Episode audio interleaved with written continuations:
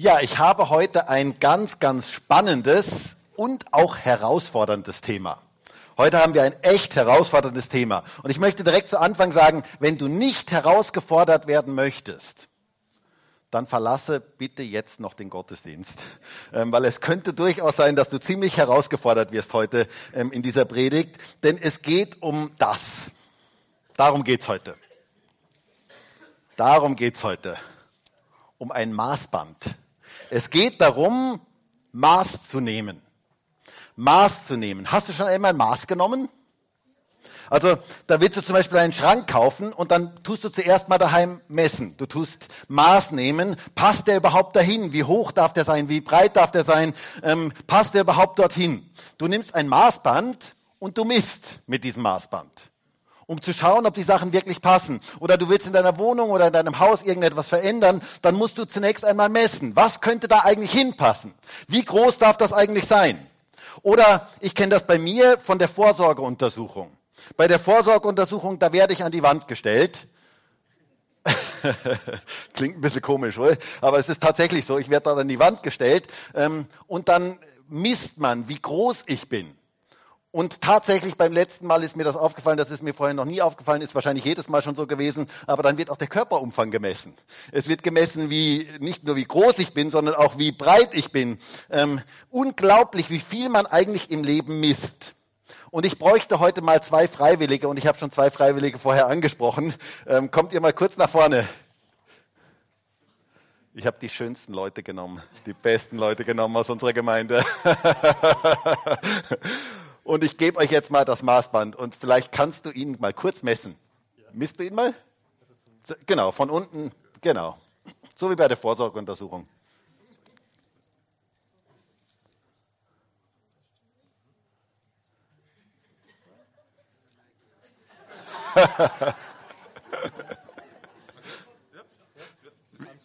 Eins neunundsiebzig. Okay, super, sehr gut.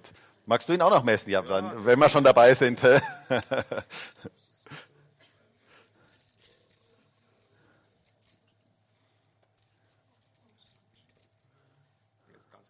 Bist du deppert.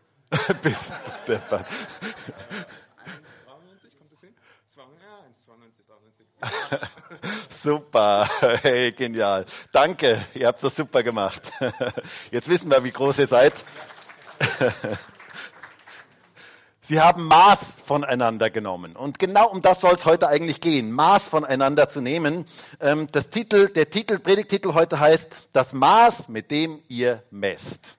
Das Maß, mit dem ihr messt. Es geht darum, dass wir uns Gedanken darüber machen, wie messen wir eigentlich oder wie, was, mit, welchen, äh, mit welchem Maß messen wir eigentlich andere und welchem, welchem Maß messen wir uns selber und auch welche Auswirkungen hat das eigentlich auf unser Leben, wenn wir messen. Die Frage ist nämlich, mit welchem Maßstab messen wir uns und mit welchem Maßstab messen wir andere? Denn das Maß, mit dem wir messen, bestimmt unser ganzes Leben. Hat ganz viel mit unserem Leben zu tun. Und es ist ja ganz interessant, wie heute in dieser Welt unglaublich viel gemessen wird. Auf dem Bau wird ständig gemessen, manches Mal auch vermessen, hat man auch schon häufiger gehört. Oder man misst Pegelstände ähm, von Flüssen. Oder Kinder werden gemessen, wenn sie wachsen, ob sie wachsen, wie sie wachsen. Ich habe euch da mal was mitgebracht. Das habe ich bei uns im Keller gefunden. Ich habe das vor kurzem mal gesehen, habe gedacht, Mai, das ist ja richtig nett. Ich bin heute schon mit dem hierher gekommen zur Gemeinde und ich habe ganz interessante Blicke auf mich gezogen von vielen Leuten, die gedacht haben, was tut dieser komische Mann da mit, mit einer Giraffe, läuft da durch die Gegend. Ähm, das ist eine Skala bis 1,50 Meter und da sind all die Pegelstände meiner Kinder drauf. Ähm, da war der Jonathan am 1. Ähm, äh, Jänner äh, 2010, war er 1,30 Meter groß und so weiter. Also da sind all die verschiedenen ähm, Größenordnungen meiner Kinder drauf. Wir haben sie immer regelmäßig gemessen, um zu schauen, wie hat sich das entwickelt. Und bei 1,50 Meter haben wir dann irgendwann aufgehört. Ähm, und ich finde das richtig nett irgendwie, wie man einfach mitmisst, wie Kinder wachsen. Und das ist doch eine schöne Erinnerung. Also ich habe das jetzt mal bei mir im Keller gefunden. Ich habe gedacht, Aufhängen will ich es daheim jetzt nicht unbedingt, aber, aber ich finde es nett. Ich finde es eine nette Sache. Und genauso misst man ganz, ganz viele Dinge im Leben heutzutage. Ähm, man misst. Und die Frage ist, mit welchem Maß misst man eigentlich? Welchen Maßstab solltest du an dich und an andere anlegen? Wisst ihr, früher in der Schule, da hatten wir im Sportunterricht Hochsprung. Ich weiß nicht, ob ihr das kennt, ähm, so Hochsprung. Ähm, da wird so eine Latte ähm, hingelegt und dann sollte man über diese Latte drüber springen. Und ich habe das geliebt. Ich habe es geliebt, weil ich bin relativ groß und ich bin sehr relativ leicht über diese ähm, Latte drüber gekommen. Ähm, und dann wurde die Latte aber immer höher gelegt und so hoch gelegt, bis man irgendwann nicht mehr drüber kam. Bis es irgendwann keine Chance mehr gab, darüber zu kommen. Und wisst ihr, wir bestimmen sozusagen in unserem Leben, wo die Latte hängt. Und zwar nach dem, wie wir messen. Nach dem Maß, mit dem wir messen. Das Maß, das du misst, bestimmt, wo deine Latte hängt. Das ist etwas ganz, ganz Wichtiges. Und ich finde es sehr, sehr interessant, dass dieser Ausdruck, das Maß, mit dem ihr messt, dreimal im Neuen Testament vorkommt. Dreimal, und zwar dreimal von Jesus. Jesus spricht dreimal darüber, das Maß, mit dem ihr messt. Und alle drei Stellen sind in den Evangelien und alle drei Stellen sind interessanterweise genau derselbe Ausdruck, aber in ganz unterschiedlichen Kontexten, in ganz unterschiedlichen Zusammenhängen. Es ist interessant, Jesus gebraucht diese Worte dreimal, exakt dieselben Worte verwendet er, das Maß, mit dem ihr messt, aber jedes Mal in ganz unterschiedlichen Kontexten, in einem ganz unterschiedlichen Zusammenhang.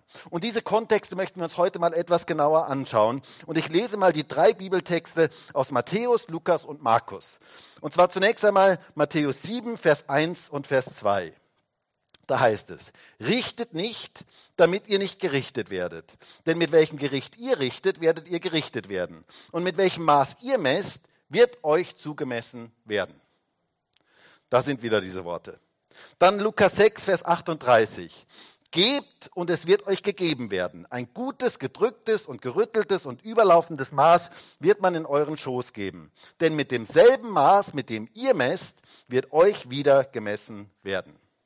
Und dann Markus 4, Vers 23, wenn jemand Ohren hat zu hören, der höre. Und er sprach zu ihnen, seht zu, was ihr hört. Mit welchem Maß ihr messt, wird euch gemessen werden und es wird euch hinzugefügt werden. Interessant. Dreimal genau derselbe Wortlaut in der Bibel und das muss besonders wichtig sein. Wenn es dreimal in der Bibel vorkommt und wenn eine Person dir dreimal genau dasselbe sagt, dann muss es dieser Person sehr wichtig sein. Und Jesus spricht dreimal davon, das Maß, mit dem ihr messt, wird euch zugemessen werden. Es muss also eine wichtige Aussage sein, aber sie steht in drei ganz unterschiedlichen Kontexten, Zusammenhängen. Und was hier gesagt wird in allen drei Stellen ist, wir bestimmen selber, mit welchem Maß wir gemessen werden oder welches Maß uns zugemessen wird. Wir bestimmen sozusagen, wie weit der Rollmeter ausgezogen wird bei uns. Das bestimmen wir. Die Entscheidung liegt bei uns. Das Maß, mit dem wir messen, das wird uns zugemessen werden. Das finde ich etwas ganz, ganz Interessantes. Und Jesus spricht hier über drei ganz wichtige Bereiche in unserem Leben. Und die möchten wir uns heute mal genauer anschauen. Drei wichtige Bereiche, wo wir auf unser Maß aufpassen sollten.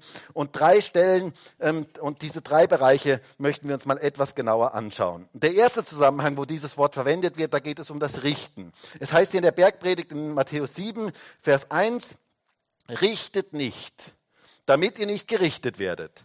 Denn mit welchem Gericht ihr richtet, werdet ihr gerichtet werden. Und mit welchem Maß ihr messt, wird euch zugemessen werden. Es geht um das Richten, um das Urteilen, Beurteilen und auch Verurteilen von Menschen.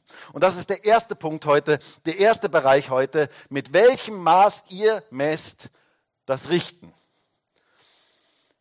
Wisst ihr, wenn wir ein hartes Urteil über andere sprechen, werden wir mit demselben Maß gerichtet werden.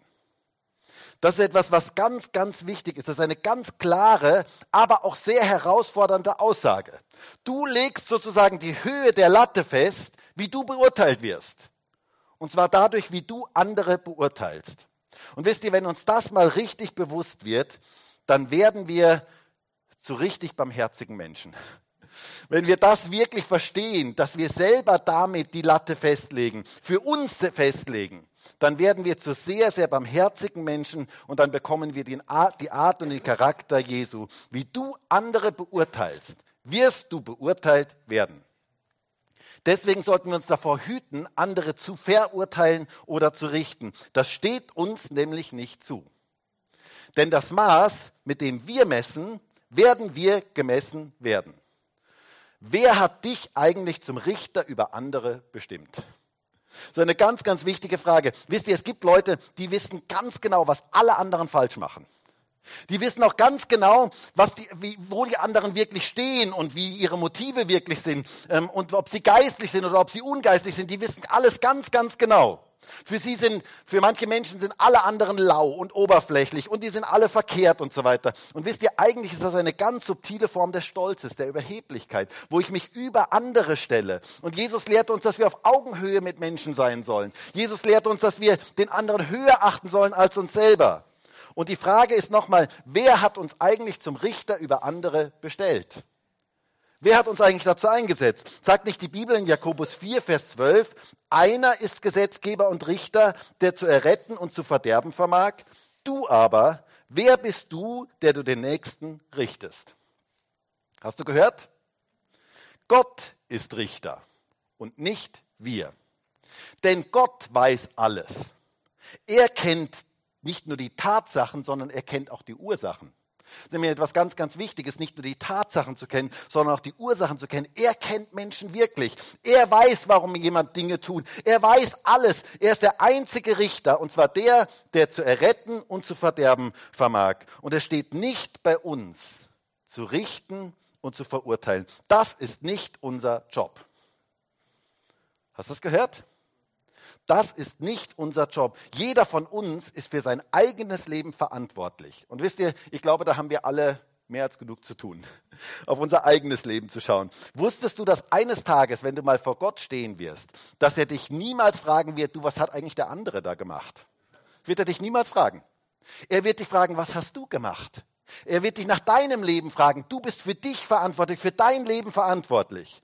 Und es ist eine interessante Tatsache, dass man die Fehler bei anderen viel leichter sieht als bei sich selber. Kennt ihr das? Jesus spricht das ja mal in einem ganz interessanten Bild an, in einem Bild, wo, wo man wirklich schmunzeln kann, ähm, wenn man sich das mal so vorstellt. In Matthäus 7, Vers 3, da heißt es, was aber siehst du den Splitter, der in deines Bruders Auge ist, den Balken aber in deinem Auge nimmst du nicht wahr. Kennst du den Unterschied zwischen einem Splitter und einem Balken? Ich finde das ein interessantes Bild, das Jesus hier gebraucht. Und dann sagt er weiter, oder wie wirst du zu deinem Bruder sagen, erlaube, ich will den Splitter aus deinem Auge ziehen und siehe, der Balken ist in deinem Auge.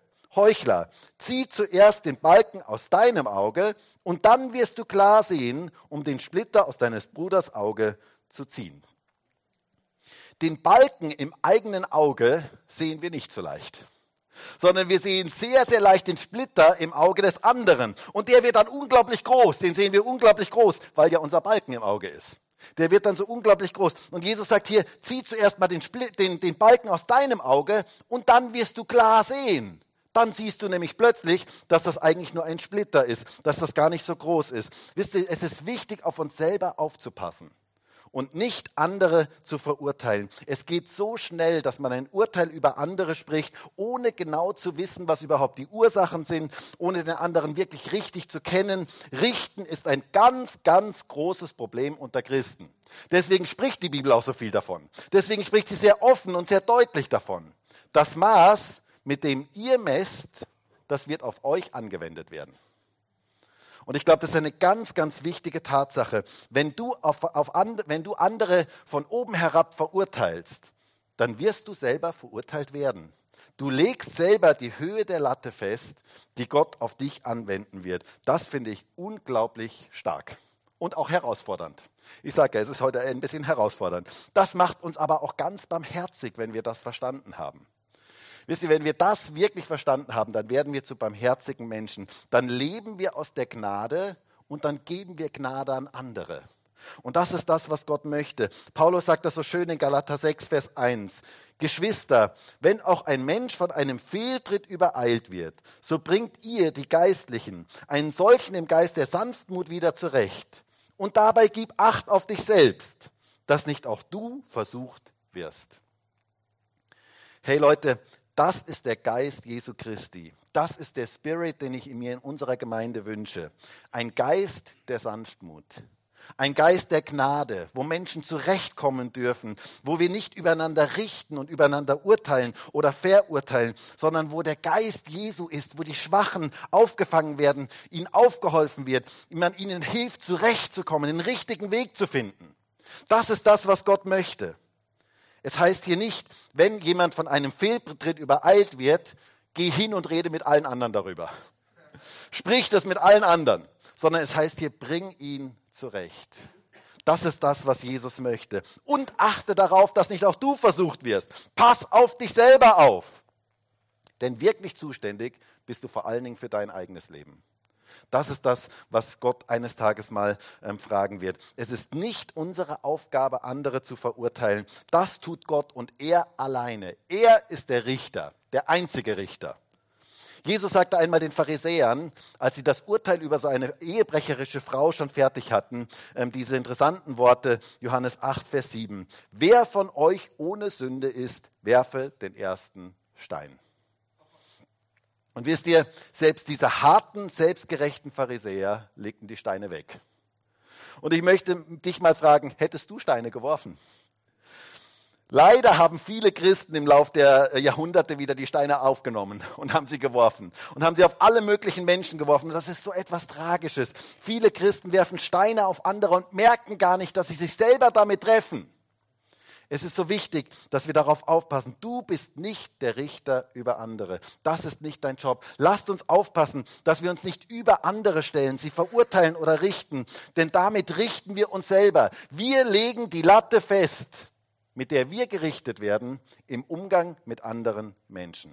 Das ist das, was Jesus hier ganz klar sagt. Und das ist eine ganz, ganz wichtige und tiefe Wahrheit. Paulus sagt so schön in Philippa 2, Vers 1, bei euch gibt es doch das ermutigende Wort im Auftrag von Christus.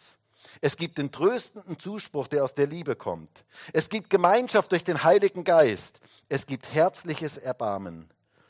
Dann macht mich vollends glücklich und habt alle dieselbe Gesinnung, dieselbe Liebe und Eintracht, verfolgt alle dasselbe Ziel und tut nichts aus Eigennutz oder eitler Ruhmsucht, sondern in der Demut soll einer den anderen höher achten als sich selber. Ein jeder sehe nicht auf das Seine, sondern ein jeder auch auf das der anderen. Diese Gesinnung sei in euch, die auch in Christus Jesus war. Das ist die Gesinnung Jesu. Damit leben wir den Geist Jesu aus, wenn wir tröstende, ermutigende Worte sprechen, wenn wir nichts aus Eigennutz und Ruhmsucht tun, denn das steckt meistens hinter dem Verurteilen. Dass ich mich besser darstelle, dass ich mich besser empfinde als den anderen, dass ich mich über den anderen stelle, sondern in der Demut einer den anderen höher zu achten als sich selbst. Das ist die Gesinnung Jesu. Dazu ist er gekommen. Wisst ihr, er wäre der Einzige gewesen, der alle verurteilen könnte. Er wäre der Einzige gewesen, der hätte Steine aufnehmen können, weil er war ohne Sünde. Und er tut es nicht.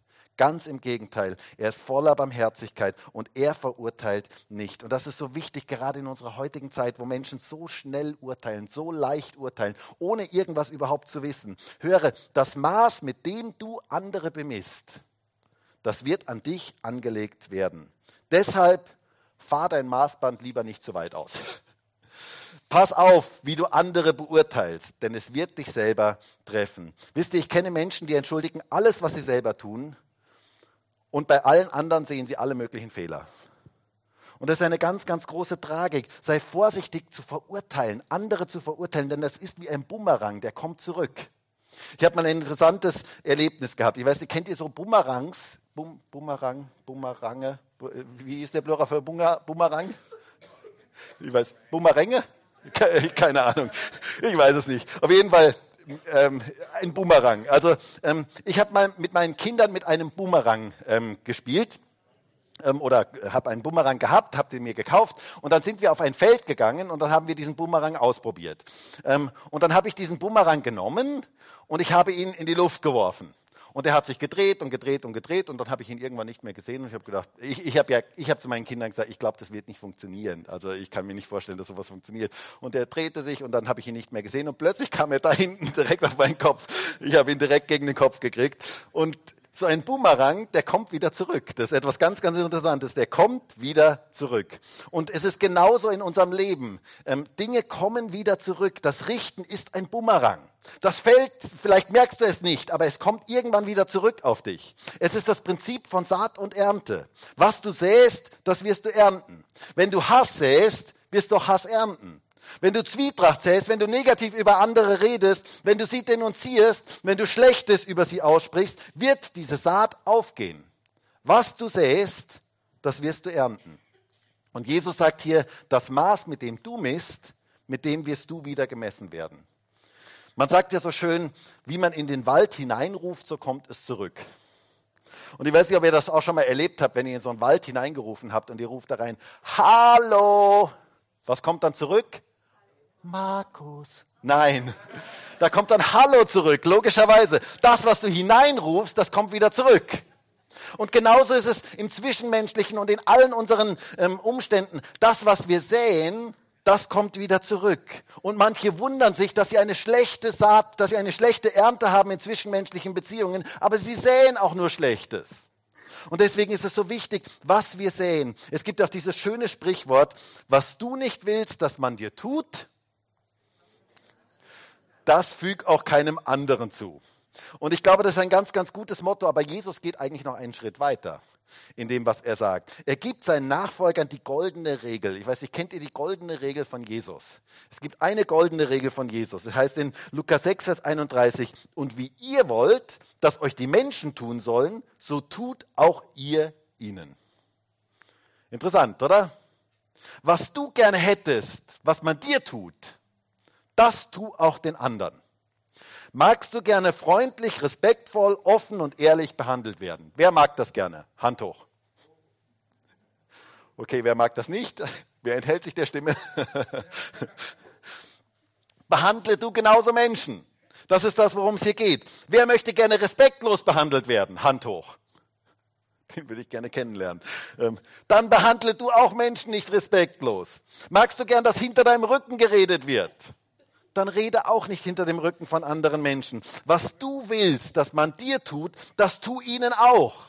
Das ist die goldene Regel, die Jesus uns gibt. Und diese Regel verändert unser Leben. Richtet nicht, damit ihr nicht gerichtet werdet. Das bedeutet auch auf unser Reden aufzupassen. Was redest du über andere? Denn mit deinem Reden legst du die Latte für dich selber fest. Es ist so wichtig, darüber nachzudenken, was rede ich eigentlich über andere? Pass auf dein Reden auf. Der Apostel Paulus sagt in ähm, Epheser 4, Vers 29, kein faules Wort komme aus eurem Mund, sondern nur eins, das gut ist zur notwendigen Erbauung, damit es den Hörenden Gnade gebe.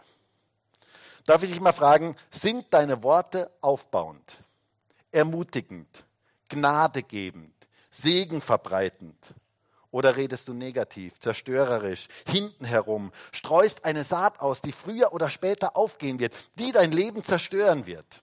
Wisst ihr, mir tun Leute leid, die ständig negativ über andere reden und sie niedermachen und hinten herum reden, denn sie schaden sich selber. Das ist das, was Jesus uns hier ganz klar sagt. Die Saat geht auf. Deswegen das Maß, mit dem du misst, mit dem wirst du gemessen werden. Pass auf das Richten auf. Dann der zweite Bereich, in dem diese Redewendung gebraucht wird, Lukas 6, Vers 38. Jesus sagt hier, gebt und es wird euch gegeben werden. Ein gutes, gedrücktes und gerütteltes und überlaufendes Maß wird man in euren Schoß geben. Denn mit demselben Maß, mit dem ihr messt, wird euch wieder gemessen werden. Es geht um das Geben. Mit welchem Maß ihr messt, das Geben. Das ist der zweite Punkt heute. Mit welchem Maß ihr messt, das Geben. Gebt und es wird euch gegeben werden. Und hier geht es jetzt nicht um das Abmessen, sondern um das Zumessen. Ähm, das ist hier ähm, gemeint. Das heißt, was ich in das Reich Gottes investiere, ist nicht verloren, sondern Gott erstattet zurück. Geben funktioniert auch nach diesem Prinzip von Saat und Ernte. Gott gibt gerne, wenn wir geben.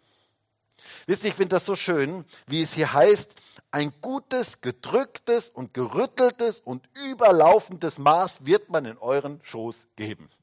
Klingt gut, oder? Das klingt doch so richtig gut. Gedrücktes, gerütteltes und überlaufendes Maß.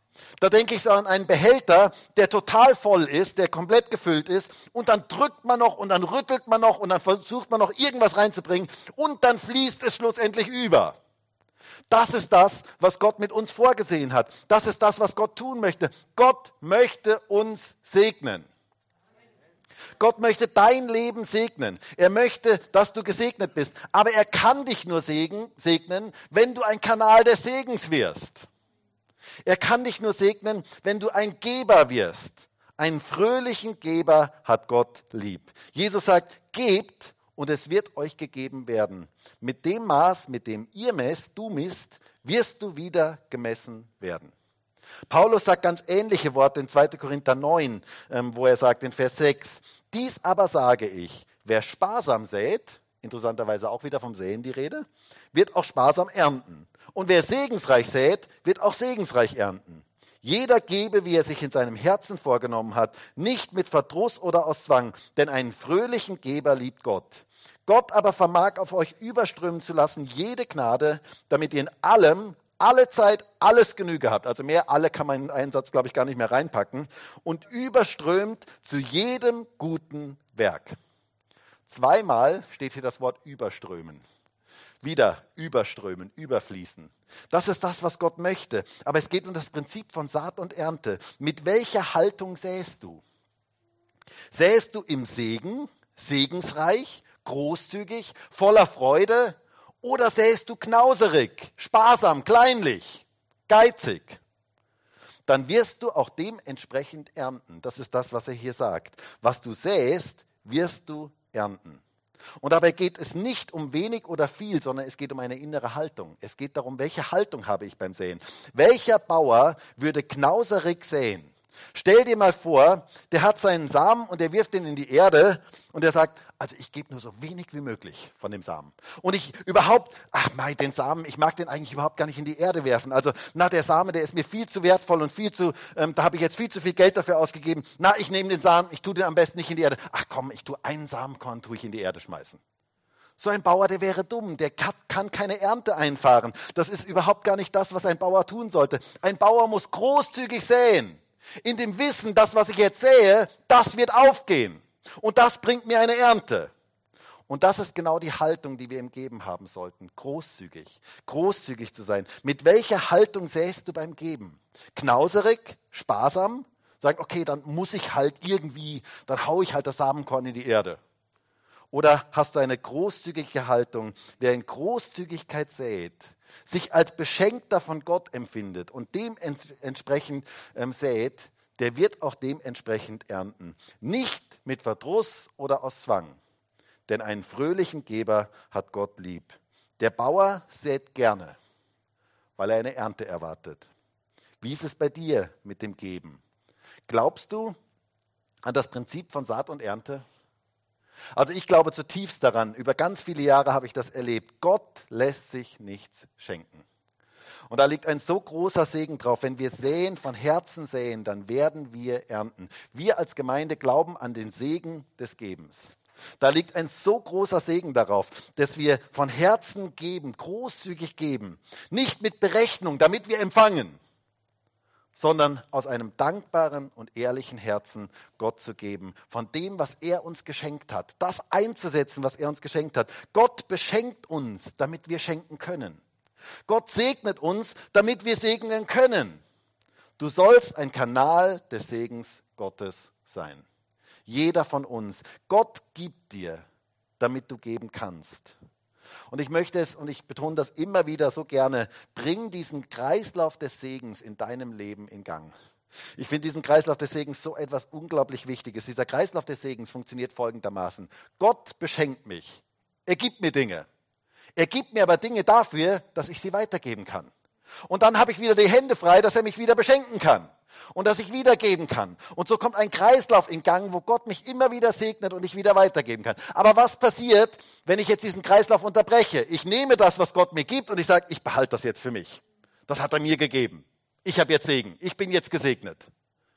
Dann kann er mich nicht mehr weiter segnen. Er kann mir nicht mehr weiter was geben. Ich habe meine Hände voll. Erst in dem Moment, wo ich es loslasse, kann er mich wieder neu segnen. Und Gott möchte uns segnen. Er hat etwas vor mit unserem Leben. Es heißt in 1. Mose 12, ähm, Vers 2, da sagt Gott zu Abraham, und ich will dich zu einer großen Nation machen und will dich segnen. Und ich will deinen Namen groß machen und du sollst ein Segen sein. Ich will dich segnen und du sollst ein Segen sein. Bring diesen Kreislauf des Segens in deinem Leben in Gang. Und das geht es nicht nur um Finanzen, sondern es geht genauso um unsere Gaben. Wenn ich meine Gaben nur für mich einsetze, nur für mich behalte, dann kommt dieser Kreislauf nicht in Gang in meinem Leben. Gott hat dir Gaben gegeben, die du einsetzen sollst für andere, die zum Segen sein sollen für andere. Gott hat dir Zeit gegeben. Wenn du deine Zeit nur für dich verwendest, dann kommt dieser Kreislauf niemals in Gang. Gott hat dir Zeit gegeben, damit du sie auch für andere einsetzt. Gott hat dir so vieles gegeben, was du einsetzen sollst. Er hat dich beschenkt mit so vielen Dingen, die du nicht für dich behalten sollst, sondern die du weitergeben sollst. Bring den Kreislauf des Gebens in deinem Leben in Gang. Gott segnet uns, damit wir ein Segen sein können. Wisst ihr, ich habe gelesen, wie man in Indien und in Afrika Affen fängt. Wisst ihr, wie das geht? Wie fängt man Affen?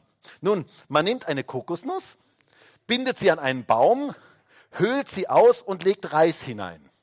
Und das Loch, ähm, das Loch sollte gerade groß genug sein, sodass die Pfote, ähm, dass der Affe seine Pfote dort hineinschieben kann. Und wenn der Affe dann da hineingreift und den Reis genommen hat, dann ist die Faust so groß, dass er sie nicht mehr herausziehen kann. Er will aber um jeden Preis den Reis behalten. Und so ist er gefangen. Ähm, so fängt man Affen. Ähm, er lässt einfach nicht los. Würde er loslassen, wäre er frei. Aber er lässt nicht los. Also falls du mal einen Affen siehst, jetzt weißt du, wie du ihn fängst. Ähm, Probier es mal aus und bitte sag mir dann hinterher, ob es funktioniert hat. Äh, ich habe das nur gelesen. Das Entscheidende ist, würde er loslassen, wäre er frei. Und wisst ihr, das ist ein Geheimnis im Leben. Das ist etwas, was wir in unserer heutigen Zeit unbedingt brauchen. Würden Menschen loslassen, würden sie geben, wären sie wirklich frei. Und das Problem ist das Festhalten wollen. Das Problem ist das Behalten wollen. Gott möchte, dass wir großzügige, fröhliche und segensreiche Geber sind. Und du wirst erleben, wenn du, wenn du so gibst, wenn du so von Herzen gibst, wirst du erleben, wie Gott wieder neu segnet. Gebt und es wird euch gegeben werden. Ein gutes, gedrücktes, gerütteltes und überfließendes Maß wird man in deinen Schoß geben. Das sagt Gott heute zu uns. Denn mit dem Maß, mit dem du misst, wirst du wieder gemessen werden. Was für eine starke Aussage über das Geben. Und dann noch der dritte Zusammenhang, in dem dieses Wort vorkommt. Markus 4, Vers 21. Dort heißt es, und er sprach zu ihnen, kommt etwa die Lampe, damit sie unter den Scheffel oder unter das Bett gestellt wird, nicht damit sie auf das Lampengestell gestellt wird, denn es ist nichts verborgen, das nicht offenbar gemacht wird. Auch ist nichts geheim geworden, das nicht ans Licht kommen wird. Wenn jemand Ohren hat zu hören, der höre. Und er sprach zu ihnen, seht zu, was ihr hört. Mit welchem Maß ihr messt, wird euch gemessen werden. Und es wird euch hinzugefügt werden. Und wer hat, dem wird gegeben werden. Und wer nicht hat, von dem wird auch, was er hat, genommen werden. Interessant, in welchem Zusammenhang das hier steht. Es geht hier um Licht. Es geht um eine Lampe. Und es geht darum, dass man eine Lampe nicht unter den Scheffel stellen soll und nicht unter das Bett stellen soll, sondern dass sie auf das Lampengestell gehört, sodass jeder dieses Licht weithin sehen kann. Nun, wir alle wissen vielleicht noch aus dem Physikunterricht, was mit einem Licht geschieht, wenn es unter einen Scheffel gestellt wird. Was passiert mit einem Licht, und zwar jetzt nicht eine Taschenlampe, sondern ein, eine Kerze zum Beispiel, wenn du sie unter einen Scheffel stellst. Was passiert denn mit der? Die geht aus, ganz genau. Die geht aus. Das ist das Bild, das hier gebraucht wird. Oder was passiert mit einem Licht, das man unter das Bett stellt? Das ist ein bisschen lustiges Bild, das hier gebraucht wird. Und nochmal, hier geht es nicht um eine Taschenlampe, sondern hier geht es um ein offenes Feuer. Hier geht es um eine Kerze. Was geschieht mit einer Kerze, die du unter das Bett stellst? Besser probier es nicht aus. Ähm, es wird ziemlich heiß. Und Jesus spricht hier davon, wofür das Licht eigentlich gedacht ist. Es ist gedacht, dass es auf das Lampengestell kommt, damit es weithin gesehen wird. Jesus ist das Licht der Welt. Und wir als Christen sollen Licht in dieser Welt verbreiten. Wir sollen Jesus in diese Welt hineintragen. Durch uns soll Jesus in dieser Welt sichtbar werden. Und das Licht soll dort scheinen, wo es finster ist. Und eine Kerze, die unter dem Bett steht, bringt niemandem etwas. Erfüllt nicht seinen Zweck. Ein Licht, das man unter den Scheffel stellt, geht aus, hat keine Wirkung. Licht muss dorthin, wo es dunkel ist. Gott hat uns alle, die wir heute hier sind und auch alle, die im Livestream dabei sind, hat uns an ganz spezielle Plätze gestellt. Er hat uns in eine Nachbarschaft hineingestellt. Er hat dich zu Verwandten hineingestellt. Er hat dich an einen Arbeitsplatz gestellt. Er hat dich zu so vielen Menschen hineingestellt, dass das Licht in die Dunkelheit kommt, dass Gott dich gebrauchen kann. Lass dein Licht leuchten. Das Licht gehört auf den Leuchter. Christen gehören in diese Welt. Viel zu lange haben Christen sich aus der Welt zurückgezogen. Es ist unsere Aufgabe, in der Welt zu sein, Licht zu sein. Das Salz gehört in die Suppe. Das Salz gehört zu den Speisen und nicht in den Salzstreuer. So schön auch ein Salzstreuer sein kann. Aber es ist wichtig, dass das Salz dorthin kommt, wo es gebraucht wird. Diese Welt braucht das Licht Gottes durch dich und durch mich, durch uns alle. Und die Tatsache ist, das Licht wird ausgehen, wenn wir es nicht verbreiten. Das ist das, was hier gesagt wird. Jesus selber sagt ja in Matthäus 5, Vers 14, ihr seid das Licht der Welt. Eine Stadt, die oben auf einem Berg liegt, kann nicht verborgen sein. Man zündet auch nicht eine Lampe an und setzt sie unter den Scheffel, wieder genau dasselbe Bild, sondern auf das Lampengestell und sie leuchtet allen, die im Hause sind. So soll euer Licht leuchten vor den Menschen, damit sie eure guten Werke sehen und euren Vater, der in den Himmeln ist, verherrlichen. Wir sind das Licht der Welt. Wir dürfen dunkel in der Dunkelheit scheinen. Und wisst ihr, Licht ist immer stärker als Finsternis. Das ist so eine geniale Tatsache. Das ist so wichtig, das zu erkennen. Deshalb lasst uns nicht das Licht verstecken, sondern hell leuchten in dieser Welt. Jesus soll durch uns als Gemeinde, durch jeden einzelnen von uns gesehen werden. Und wenn wir dieses Licht weitergeben, dann werden wir wieder neu entzündet. Das ist ein interessantes Geheimnis. Es liegt hier ein Geheimnis drin. Wer das Licht nicht unter den Scheffel stellt, damit es ausgeht. Und wer es nicht unter das Bett stellt, sondern hell leuchten lässt, der bekommt mehr Licht. Das Maß, mit dem ihr messt, wird euch zugemessen werden. Und es wird euch sogar noch hinzugefügt werden, heißt es hier. Es wird nicht weniger, sondern es wird mehr Licht, dadurch, dass du es verbreitest. Es heißt hier in, in, in unserem Text, in Vers 24, seht zu, was ihr hört. Mit welchem Maß ihr messt, wird euch gemessen werden und es wird euch hinzugefügt werden. Das finde ich etwas ganz, ganz Starkes. Es wird dir hinzugefügt werden. Das heißt, das Licht wird heller, wenn du es weitergibst. Und es geht aus, wenn du es nicht weitergibst. Das ist das, was Jesus hier sagt. Behalte das, was Jesus für dich getan hat, nicht für dich selber, sondern gib es an andere weiter. Deswegen ist es auch so cool, finde ich, wenn wir hier im Gottesdienst, wenn Leute Zeugnis geben von dem, was Gott in ihrem Leben getan hat. Gib das weiter, was Gott in deinem Leben getan hat. Bring das weiter, gib es anderen weiter. Wir erbauen damit andere und wir werden selber reich beschenkt. Christen, die Licht verbreiten, die das nicht für sich behalten, sind gesegnet und erfahren noch mehr Licht. Wisst ihr, ich wünsche mir so sehr, dass wir als Christen, anstatt über die Dunkelheit zu schimpfen und zu jammern, Licht verbreiten. Dass wir sein Licht in diese Welt hineinbringen. Mit welchem Maß ihr messt, wird euch gemessen werden und es wird euch hinzugefügt werden. Du wirst beschenkt sein, selber beschenkt sein, wenn du Licht weitergibst und du wirst noch mehr Licht empfangen. Ich möchte zum Schluss kommen. Ich finde es total interessant, wie Jesus hier dreimal ein ganz genau dieselben Worte sagt, das Maß, mit dem ihr messt, werdet ihr gemessen werden. Und dass er es dreimal in total unterschiedliche Kontexte, Kontexte setzt. Aber dass diese Kontexte für unser Leben ganz, ganz wichtig sind. Und meine Frage heute ist, mit welchem Maß möchtest du messen? Welches Maßband nimmst du? Wie weit fährst du das Maßband aus? Erstens, mit welchem Maß ihr messt, das Richten. Wie weit magst das Maßband ausfahren. Mit welchem Maß ihr messt, das Geben. Wie weit magst du das Maßband ausfahren? Und mit welchem Maß ihr messt, Licht verbreiten. Lasst uns Licht in die Dunkelheit hineinbringen. Und wir werden erleben, wie noch mehr Licht in unser Leben hineinkommt. Und ich wünsche mir so sehr, dass dieses Wort uns begleitet. Und dass wir darüber nachdenken, mit welchem Maß möchtest du eigentlich messen in den drei verschiedenen Bereichen, so wichtigen Bereichen unseres Lebens? Und ich würde jetzt so gerne noch mit uns gemeinsam beten. Und vielleicht können wir alle gemeinsam aufstehen.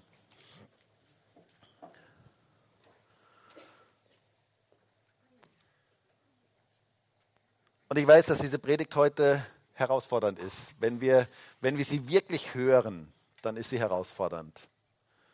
Aber ich weiß auch, dass Gott heute hier ist und uns ansprechen möchte. In den verschiedenen Bereichen unseres Lebens. Und vielleicht ist es der Bereich des Richtens.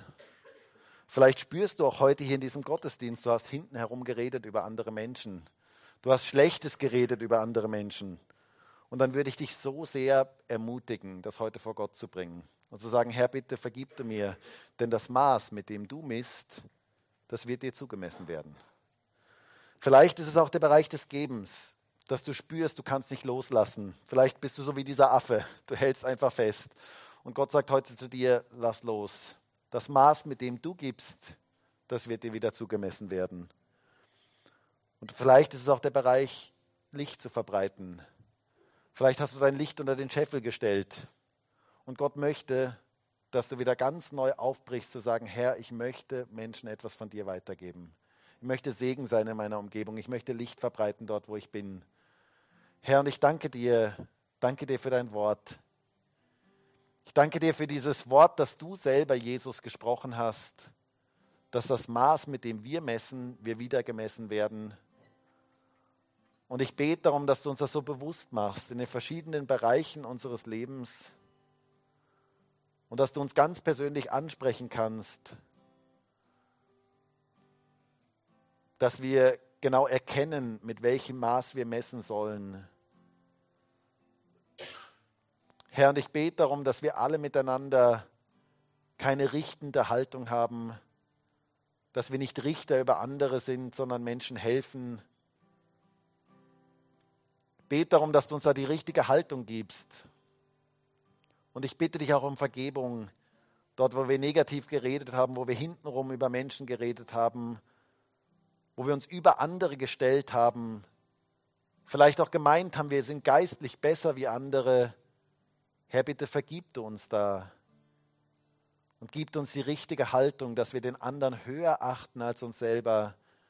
Das war deine Gesinnung, Jesus, und diese Gesinnung möchten wir haben in unserer Gemeinde. Und ich bitte dich darum, Herr, dass wir erkennen, dass mit dem Maß, mit dem wir andere messen, dass wir selber gemessen werden. Und ich bete jetzt auch für jeden, der mit dem Geben Schwierigkeiten hat, der behalten möchte. Ich bitte dich darum, dass du diese Haltung des Kreislaufes des Segens uns gibst.